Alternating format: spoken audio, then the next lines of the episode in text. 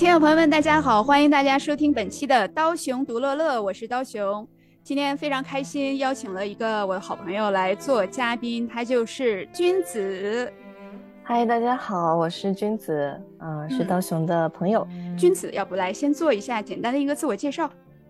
嗯，好的，这是我第一次来录播客，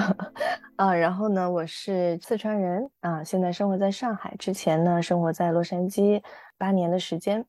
之前最早呢是在北京大学读法学和经济学的双学位，然后后来在哈佛读法律的研究生，在呃律师行业也从业了大概有十年的时间吧，对，然后最近的几年是在好莱坞做影视娱乐相关的律师，商业律师。然后业余的时候呢，经常 host 这样的读书会，然后跟刀熊呢就是读书会的好朋友。嗯，然后今天因为君子也是特别忙，然后特别的开心有这个机会跟君子来一起聊一下这本书，然后能听到就是君子的经历是非常丰富的啊，同时在中国和美国很多不同的领域做过，所以呢，我们待会儿读聊这本书的时候，我觉得也可以从我们自己的这种生活经历和视角来跟大家大家分享一下这个感受，因为我们今天要跟君子一起聊的这本书是冯友兰的《中国哲学简史》。其实我第一次听到这本书的一个介绍的时候，就是听君子在读书会上介绍的。然后后来我看了这本书，也是觉得非常的震撼。那很显然，我跟君子都不是哲学专业，我们也并不是学文学的，所以我们俩等于是斗胆来聊一下这本书啊。但是我觉得，就是哲学离我们每个人也还挺近的哈。所以我们虽然不是专家，但是我觉得我们聊一聊这本书，其实也还蛮有趣的。那么，《中国哲学简史》这本书呢，我先来简单跟大家介绍一下。这本书是冯友兰他在一九四七年的时候，在美国的宾夕法尼亚大学受聘担任这个讲座教授的时候，他就讲授这个中国哲学史。所以他给美国人讲哲学史的时候呢，就有一些英文的讲稿。后来经过整理之后，就写成了《中国哲学简史》。所以这本书在一九四八年的时候在美国出版之后呢，就成为了这个西方人了解和学习中国哲学的首选的这个入门书，而且被翻译成了很多种不同的语言。呃，那么这本书在国内其实也还蛮有名的。对，当时在读书会推荐这本书，其实呃一部分的原因也是因为它是一个针对外国人的一个讲稿的整理。所以，就从某种程度上，它其实是以一定的方式去系统化和抽象，或者说总结了中国历史上的很多哲学的流派。对于很多对中国文化不够了解，或者是说我们现代人其实。离过去、离我们的中古时期已经非常遥远的时候，那么我们怎么去回溯这些年代，然后知道他们核心的思想？呃，我觉得它其实是一个本很好的入门书，而且它的语言也非常的平实，就是属于你在读的过程中，你并不会觉得是陷入了很多这种词汇词藻很深的一些探究里面，你不觉得它是一本学术的书啊？它有一种学术的思维。嗯，因为它不断的在 connect 不同的 dots，能够让你把一些东西联系起来吧。但是呢，同时呢，它又并不是一本非常深奥的一这么样一本教科书。我觉得这是适合每一个人入门的一本中国哲学书。嗯嗯，但同时，就像刀雄提到的，其实读哲学这件事情其实也并没有那么高大上，因为它也并不是说一个哲学系的学生才应该去学哲学。其实我们每个人或多或少的都思考过哲学相关的问题，嗯，就比如说我自己可能真正的接触哲学，其实是在大概十二三岁的时候啊，那个时候有一本书叫《苏菲的世界》，啊，到今天对我来说印象都非常深，因为我当时记得那本书是写一个十四岁的女孩嘛，那我我拿那本书的时候，我在一个小书店，然后我当时可能十二三岁，我想，哎，这女孩跟我年纪差不多啊，那她关心什么问题呢？啊，所以那本书它以一个比较哎，同时也推荐一下这本书吧，就是它其实以一个比较像小说的形式，比较引人入胜的，以一个哲学导师和一个女孩子之间的写信的对话的形式来引导这个女孩子去学习一些哲学的问题。那这些问题是我们每个人每一天都在关心的问题，所以每一个人其实都思考过。啊，而且那本书我记得当时特别好笑，我后来去一个。婚礼啊，然后当时我看，哎，二十多岁的人怎么也读这本书呀？然后觉得自己特别厉害啊，没想到到现在我还是在读哲学，所以我觉得它是可以就是陪伴你一生的东西。对，嗯嗯。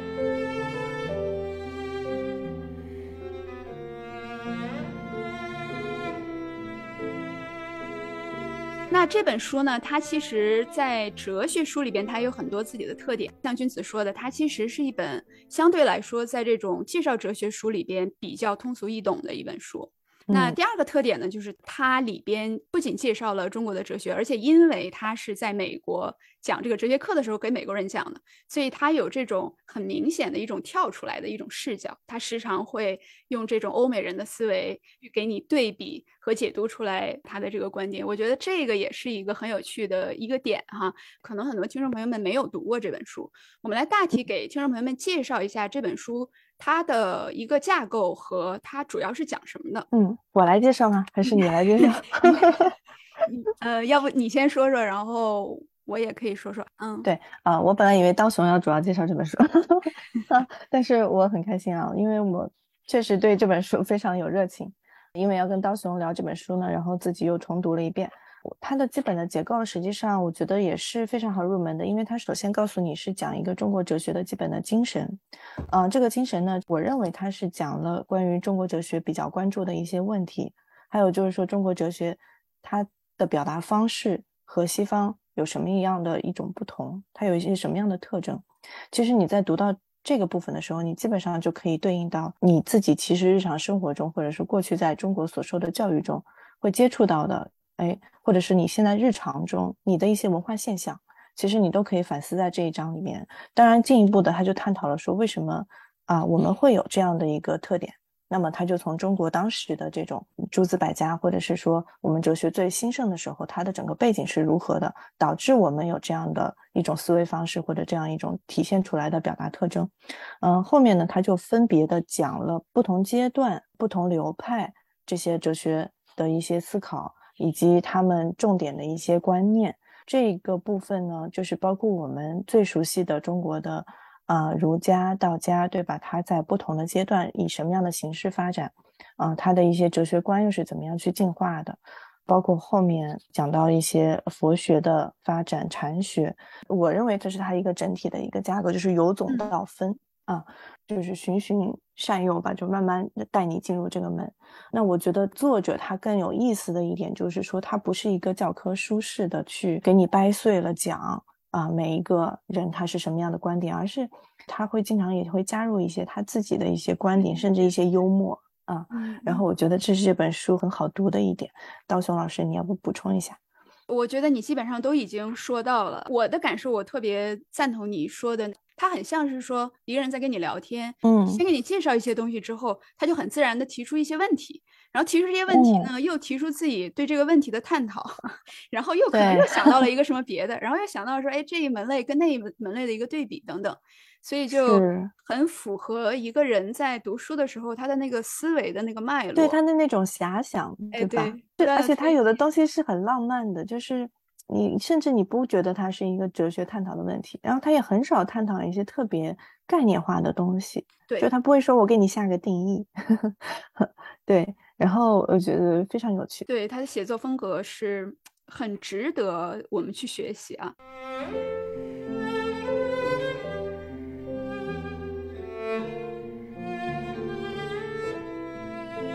那君子，你觉得就是他讲到中国哲学跟？西方哲学吧，对比的这些特色里边，哪一些是让你觉得印象比较深刻的？嗯嗯，我我自己的感受就是，刚才我们也提到，就是说他的一些写作方式其实是比较行云流水，就是顺着他的思路去写的。那我可能看的过程中，就是我会适当的去总结他到底在讲什么。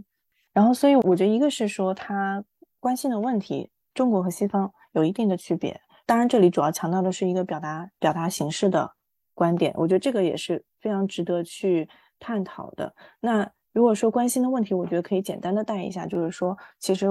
所有的中国哲学家关心的是个人与他人、个人与社会、个人与天，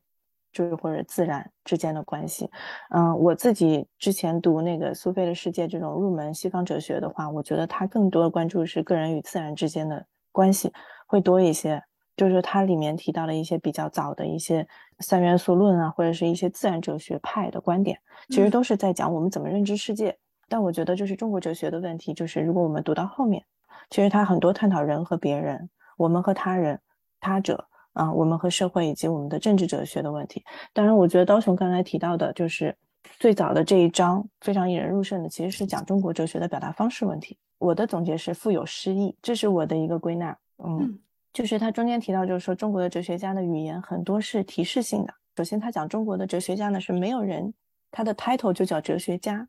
啊，因为他觉得就是哲学是每一个人去学习的东西，所以我们没有一个专门的专职去研究哲学。你说的这个我也是印象的非常的深刻的一部分哈，这里边他有这么一段话，我可以稍微给大家念一下。好，他说，一个西方人开始阅读中国哲学著作时，第一个印象是这些作者的言论和著述往往十分简短，甚至互不连贯。打开《论语》，每一小段只包含几个字，各段之间往往也没有联系。打开《老子》，全书只有约五千字，只相当于一般杂志上一篇文章的篇幅，等等等等。这一 对。然后呢，就是说让这种习惯于进行理论思辨的这些外国的学生感觉摸不到头脑，因为不管是说黑格尔啊，还是就我们所知道的这种欧陆或者是分析哲学的，似乎他们都是用这种推理，然后一个非常严密的框架，然后把自己的观点拿出来，所以在。外国人看起来好像这个，你们为什么把它叫做哲学？就可能会有这种疑问啊。对，我记得我在大学就是当时我的那个哲学课的论文是要写关于康德的纯粹理性批判，是非常非常薄的一本书。这上的什么课呀？就是哲学课是吗？哲学导论。其实因为我我虽然是法律系，但是这里面要学到很多跟哲学、社会学、人类学相关的东西。当然我自己的兴趣跟哲学非常的相近，所以我也去听了这些的课。然后我觉得就是那个，比如说《纯粹理性批判》这种薄薄的一本书，但是前后的逻辑的严密的论证，就是让你叹为观止的啊！这个确实跟刀雄老师刚才提到的这个 几字真言是吧？一生二，二生三，三生万物这种三字真言就非常的不同。对他这个书里边对这个做了一个大概的解释啊，就像君子刚才这样说的，就是说在中国人看来没有哲学这回事儿。每个人生活本身它就是一种哲学，然后不需要有一个人是专门的哲学家，所以在这里就不需要像西方人认为的那样去提出，我还给你讲一二三四，一二怎么推出来三四的这种，不需要，我只不过是把。呃，老天给我的这种我感受到的东西表现出来就行了。他说，富于暗示而不是一泻无余，这是中国诗歌、绘画等各种艺术所追求的一种目标。我觉得这个也是我看他这一段感觉印象特别深刻的一个地方。嗯，对，因为他其实这个书上来就说了，他说哲学是对人生系统的反思，对吧？所以，我为什么我们也说这是所有人都可以去做的啊？当然，就中国最早没有哲学家。我记得他还有一个地方讲到什么叫家，就是说我们之所以像孔子、孟子，或者说像孔子那个年代哈，为什么他后来成为一个思想家？这个家其实是一个过去他们都是贵族皇权之下的一些体系里的这些人，而我们那个年代没有私人的老师，所以只有在这个周朝的礼崩乐坏之后，他们。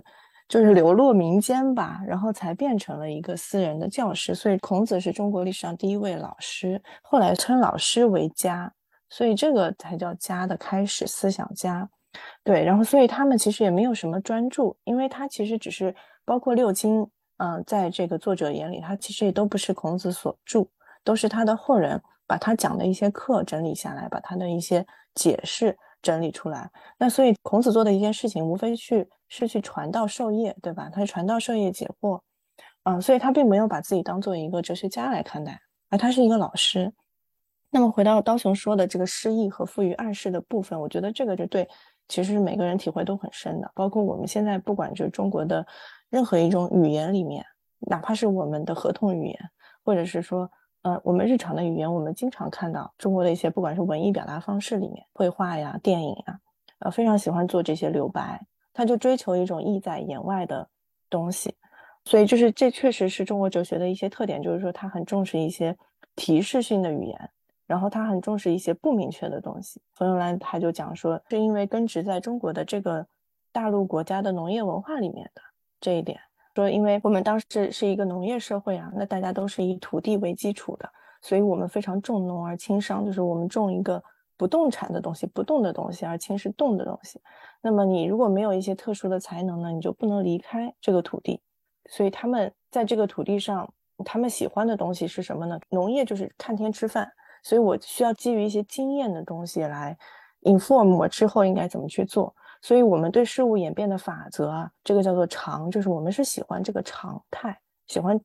了解事物的长，从而去基于这个认知来建立我们的一个对世界的认识。他对中国哲学是从一个非常直觉性的态度去出发的，而不是基于一个就是刚才刀兄提到的，就是西方的这种演绎和逻辑的推理来实现的。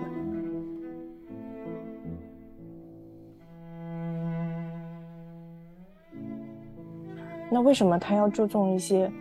不明确的东西呢？我刚才讲到，他其实一个非常基于经验的直觉来了解这个世界，嗯，所以就某种程度上来说，他要追求一个所谓的这个无，其实是一种万物之道，就是他要知道万物的由来是什么。那么这个东西呢，就是又不是现实经验中可以去名状的这个名，它本身是一种就是形而上。超越现实经验又无从命名、无从表达的，所以这个叫做道无名。所以说道家说天下万物生于有而有生于无，这句话就是说，并不是有和无是时间的先后，而是逻辑的先后。那么某种程度上，我就认为他们其实对于这个无，认为是一个更高阶的东西，就是说我们看到的经验背后的这些规律也好，万物的由来，其实是一个更重要的东西，在一些。表达中，我们意在言外是一个非常高超、非常高阶的表达。我们经常就敬酒啊，或者怎么样。我们生活中讲话，对吧？我们经常有一些点到为止，是吧？我们不会每一个字、每一个逻辑掰开来给你看。比如说，我们去贺喜或者怎么样，我们去送他的一些字，送他的一些祝词，其实是一些非常简短精炼的东西。那我们总觉得这个寓意在其中，其实是我一个更加高阶的表达。所以我觉得就跟中国哲学的这么一套方式其实是非常像。嗯，我觉得你说的这个跟我的感受是非常像的。就是我看这个书也是，他讲到就是中美哲学就是对比，就你刚才说的这种大道它是不可名状的，这有点像就是说，可能在中国人的这个潜意识里边觉得，即便是有哲学，那也只是指月亮的手，但不是月亮，最终更重要的是那个月亮。然后但西方的这种哲学里边似乎很在意这个指月亮这个手。就我给你指出来这种东西，前面的书里也有反复讲到，就是说在庄子第二十六章外物篇最后讲到说，权者所以在于得鱼而忘权。你得了鱼之后，就要忘掉你的这个语汇，忘掉你去描述这个大道的这些东西。所以，嗯，呃，在这种前提下，那么这个交流的这个语言其实就不那么重要了，而且有的时候恰恰是应该留白。啊，恰恰是应该用来忘记的。对我这一段，我也是感觉印象特别的深刻的一部分。对我们可能有一种内部自我 justification 的这种倾向，就是自我合理化，对吧？刚才我们讲到中国农耕社会啊，我们作为一个大陆国家，其实书里也讲到说，西方作为一个古希腊发展起来，他们是一个海洋国家，那么其实他们是非常重视这个商贾的交易。那么你在交易的中间，嗯，就会涉及到，比如说我们用一个贝壳或者用一个什么去代表。我们之间交易的金额，所以他们会很早的对数字，或者是说我们用一种这哲学里叫做名和实，就是说我以一个纸袋去指代一个实际的东西，那么我一个贝壳代表的是多少交易的金额。对于这种转换，对于这种主客观的认识，就建立的非常早。那么，所以它这种交换之中要推算出来的一些抽象的东西，比如说你为什么能把一个贝壳抽象成？价值多少钱呢？所以他训练的是这样一种抽象的思维，而且可能，比如说我们现在其实进入的是一种更加商业的社会，那么我们就会涉及到很多合同，对吧？人和人之间，我们基于一种承诺来交易。那么你的合同，其实我认为是在西方商业社会里会更加常用的东西，就是我们一定要把一些事情规定的非常明确，这是符合西方的思维的，包括西方的现代科学，对吧？我们做科学研究的时候，那你要进行一些逻辑的推理，你就必须是明确的，啊，所以其实我在工作中经常接触这个中国的公司、美国的公司，你哪怕只是是做一个翻译，你就会发现，哎，你把一个中文的两页纸的东西翻译成英文，它可能变成了四页纸，因为需要不断的去把这个问题的原意给它表述出来，可能中国十个字表达了英文里面可能更长的一句话的意思。嗯，所以你就会不断的有一种要把它把一个抽象的东西具象化落地的这样一种经历。所以我自己对这个感受是挺深的。那回过头来说，就是西方的这种商业社会可能带给他的就是一种需要明确、及需要逻辑的推演。嗯，对，我觉得你就是把这个自己生活当中的例子跟这个结合的非常好啊，给我们展现了一个其实就是哲学，还有他所讲的这些文化啊，呃和行为处事当中的差别其实是无处不在的。因为我也吃过亏，对，因为 我因为我刚到美国的时候，其实我不会答题，就是你会发现，就是在大学里面，就是同样可能去学宪法，嗯，或者说美国的一些课程，嗯，其实他答题的时候非常希望你就是把你每一步思考的方式都要写出来，嗯，但是在国内，我觉得我的感受是我自己认为是不一样的，比如说我从一一下想到了第五步，那我认为我自己是很厉害的。因为我不需要经过一二三四五，我就能想到第五步，这不是我很厉害吗？嗯。但是我在美国答题的时候就吃过这样的亏，就是我没有写二三四，我都不写，我一到五，然后我二三四分都没有了。所以就是包括美国人的讲话，我认为就是实际上我们认为他们非常会表达，非常会 present，但很多时候中国人其实心里认为就是说他其实在重复说类似的事情。可能说他同一件事情，他换一个表达方式，他仍然在讲，或者说他讲了一些大家都知道的事情，但是就是他们喜欢这样去 elaborate，把这个事情的逻辑所有的东西呈现出来，这个就是一个在生活中你会发现的一个不同的地方。一个不同，你说的这个就让我想到，就是我感触最深的就是写论文嘛，然后你写完论文之后，你还会呃去 review 别人的论文。就是当审稿人看别人的论文的时候，然后会发现，就是中国学者写的论文，以及自己刚开始写论文也有这个问题，就是很容易说一些比较宏观的东西。但是在这种社会科学的论文里边，它是很需要你不去假定任何东西，把所有的小点写得非常 explicit。嗯，我觉得这个可能也是很多的，尤其中国学生到国外去学习，包括写论文，他需要不断去转变的一一个点嘛。但我我又联想到一个点，其实就是 其实中医西医也非常像这样的一种一种表现方式。但我不是一个专家，我我显然非常不了解。但是，呃，就是总的来说，它其实也是有一些架构和原则，对吧？我们有一些原则运用到每一个人身上，它强调每一个个体的不同。所以，你即使我们大家都可以学习中医，但每一个医生他所能诊断一个具体的病人，他用在你身上的东西。也都会变得不同，但是西医就可能更标准化一点，对吧？他可能说，嗯，这个具体是对症，它是一个什么症，然后这个症应该用什么样的药，所以就是我我们就是感觉到你在整个生活中，其实这种思维方式都是贯穿在你生活的方方面面的。对，尤其你在美国生活了一段时间之后，这两年才刚刚回国，也生活了有一段时间，所以我觉得你这种对比的感觉应该还是蛮强烈的吧。哦，我我觉得我会一直在思考这个问题。就你在美国的时候，其实也在思考，对吧？然后你回国对对对其实也在思考这个问题。是的。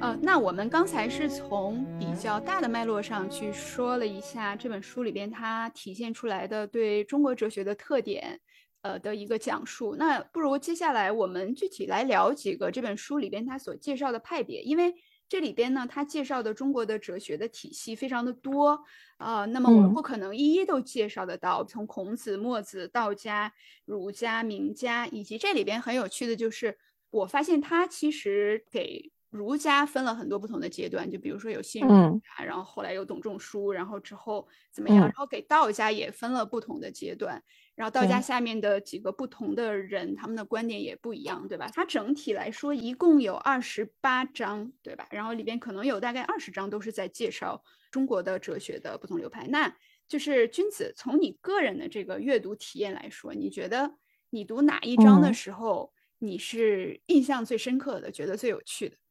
我印象最深刻，我觉得还是前面的几章吧。一个是从最开始讲孔子。墨子、道家，你也提到了，它其实根据一个社会发展的不同阶段，它来介绍每一个流派它新的就是发展，对吧？我自己会做一个读书笔记，然后我会把比如说道家的不同阶段，一二三阶段哈，然后我会把它放在一起去对比。它里面其实也经常涉及到，哎，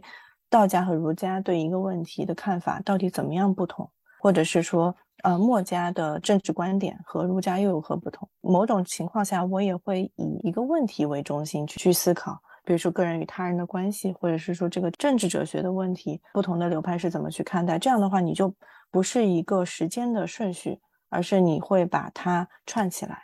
嗯，就是。一个是看到他这个学派的发展，另一个就是看到他和别的学派在处理类似的问题上为什么会有不同的观点。那我自己读这个书喜欢的一点也是，他竟然让你认为每一派都很有道理啊，就是每一派都很有自己的。看谁的就被谁说服，对不对？对对对，我是这种感觉。他在自己的逻辑体系内都是很自洽的，嗯，所以就是这个是让我觉得非常非常有意思的一点。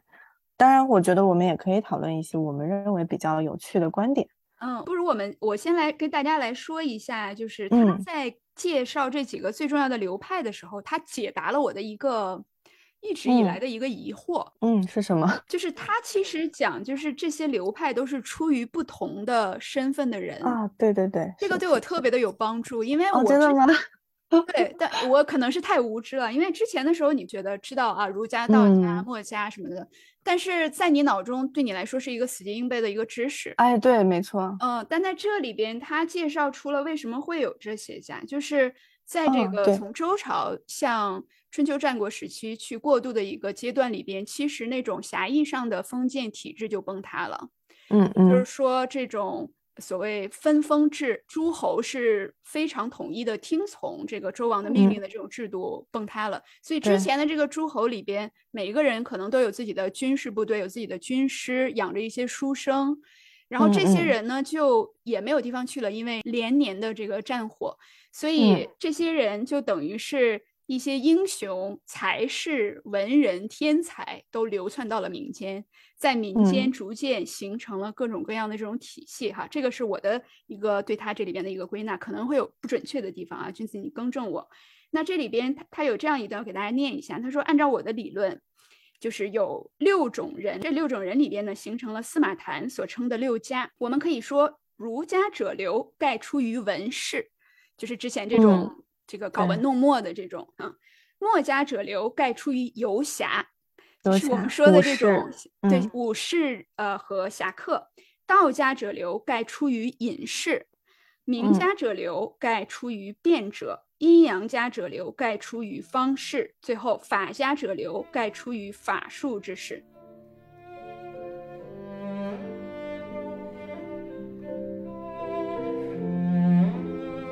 他在介绍这几个流派的时候，又有重新去点一下这个，比如说儒家学派，因为他们当时是这些舞文弄墨的书生，所以从这个视角来说，就是让我。就能 make sense 了很多事情，就难怪儒家会有这个观点，因为他们都是读书人，难怪他们有一些人会非常理想主义。然后就不仅是读书人，对吧？他其实讲儒家的很多人，其实他都出身于地主阶级，或者说那个时候能搞哲学的，对吧？他出身于地主阶级，对他其实是一个社会上层阶级。对对对，比如说他就讲到墨家的时候，是吧？他就讲这些游侠其实。最开始也是贵族阶层，依附于贵族阶层的一些人，但是呢，后面逐渐加入他们的就是有一些非常平民阶层的，所以就是你会发现啊，就我们所谓屁股决定脑袋，就是你的 position 决定了你会有什么样的观点，拥抱什么样的，呃，就是政治想法，其实都是非常合理的。对，所以就是说，从他这个 framework 再去理解各个学派，他的主要的观点，你就觉得特别的 make sense。就比如说墨家的观点，不是什么兼爱非攻，然后那就是在呃中国的这个传统的文化里边，这种武士的精神，还有侠客的精神，你去想它，其实也是有这种兼爱的精神所在。对，就这兼爱，他是说有福同享，有难同当嘛，就是这种精神，游侠职业道德。对对对，所以他所说的这种兼爱，倒不是说你我都好，而是就是说我们要这种，因为兄弟之间吧，对吧？我们要不分高低，彼此相爱，是吧？而且他甚至就说到，我们要爱众人和爱父母都没有区别，这个就是他和儒家非常有差异的地方。就是在儒家的体系里，他是非常遵从这样一个基于土地而生长起来的这个家族体系的，所以他是要讲人有差等的，而且他这种人有差等，可能在现代社会来看。觉得是非常奇怪的，觉得人人平等，怎么人有差等？但是他这个人有差等，他是讲的是人有远近，因为它是一个家族体系发展出来的一个东西。那么，那从这个角度上讲，就是说，他说我我首先爱我的家人，其次爱众人，那这个也是没有问题的，对吧？因为在中国，或者是说甚至世界的古代，就是我们其实有一些法律制度，其实是拥护这样的，就好像说，嗯，以前中国古代法律史上有一些政策叫做啊，亲亲得相守逆。就是说，我和你是亲戚，我们俩是不能互相举报，我们也不能互相诉讼的。就其实某种程度上，即使在现代的法律体系里面，包括在美国，那可能就是夫妻之间，因为他是尊重现在夫妻之间这样一种平等的家庭关系了。那么他认为你是这样一个小家庭，那么夫妻之间其实有些时候你是相互有可以为对方保密的。嗯，这是法律允许的，那么你就可以看到它这个一脉相承。因为古时候可能在中国，尤其是个大家庭，对吧？我们不是以一个夫妻配偶制为一个小家庭来看待家庭，我们看待的家庭是那个时候的家庭。那么亲亲得相守你，我们互相不举告。那这个东西其实是有一定它的道理的，可能我们当时说中国的哲学就是很多其实跟伦理是相关的，当然它有一些超越伦理的东西，所以我觉得这个是有延续的，就很有意思。那回到这个兼爱的话，它其实反而是一种更加，呃，往前走，更加 extreme。它说。每个人都应该相处的一样，众人、父母、亲人都没有区别。对，然后这一段呢，也是在整本书里边让我印象非常深刻的几段之一啊，就是他讲墨子这一段，我觉得特别有意思。就比如说，他不是说了墨子是因为游侠嘛？墨子他们这些游侠呢，还是有军事部队的。就是他们有自己的这种军事团体，然后而且呢是有严密的这种组织，然后我就觉得是跟我以前对于这种诸子百家 的印象就是完全不同。然后他包括他这里边讲，就是看上去啊就特别像是那种也不能说是黑帮老大吧，但是就就像是某一个武术的这个流派里边那种老大。比如说这个墨子，他就是有这种生杀大权。然后里边有很有趣的一段，就是因为楚王想要去出兵宋国，然后墨子就去。跑到这个楚王那儿，告诉他说：“你不要出兵宋国，因为我们已经研制出了某种武器。”然后就把自己这种武器呢，做了一个这样小规模的演示给对方。然后很有趣的就是说，当时这个楚王下面的人呢，就说：“好，你如果出这种武器，我们这边也有一个防御的武器，就是这样的。”他们两个就在地上，就像过家家一样就写。然后墨子又说：“那你出了这一步，我就再出下一步。”然后这个时候对方就没有办法了。然后那个楚王就说：“他说。”好，我的武器上确实是没有办法打败你，但是我还是有一个办法的。然后墨子就说：“我知道你在想什么办法，就是你想杀掉我，但是没有用，因为除了我之外，我已经有三百弟子也都学会了这种武器。所以如果你今天杀死我的话，你再去攻打宋国，你依然会失败。”然后这里边说这个不知道这是不是真的，但是呃，这个文字记载说楚王听后。说如此说来，我们就放弃对宋国的进攻。然后冯友兰的评论说，如果这段故事属实，他对今日世界倒是一个很好的榜样。两个敌对国家不必在战场上厮杀，只要双方的科学家、工程师来到一起，把各自实验室里的攻击型武器都展示出来，不需要走上战场，便可以知道谁胜谁负了。所以这一段我觉得特别的有意思，而且也非常展现冯友兰他的一个写作的风格，很有趣。嗯。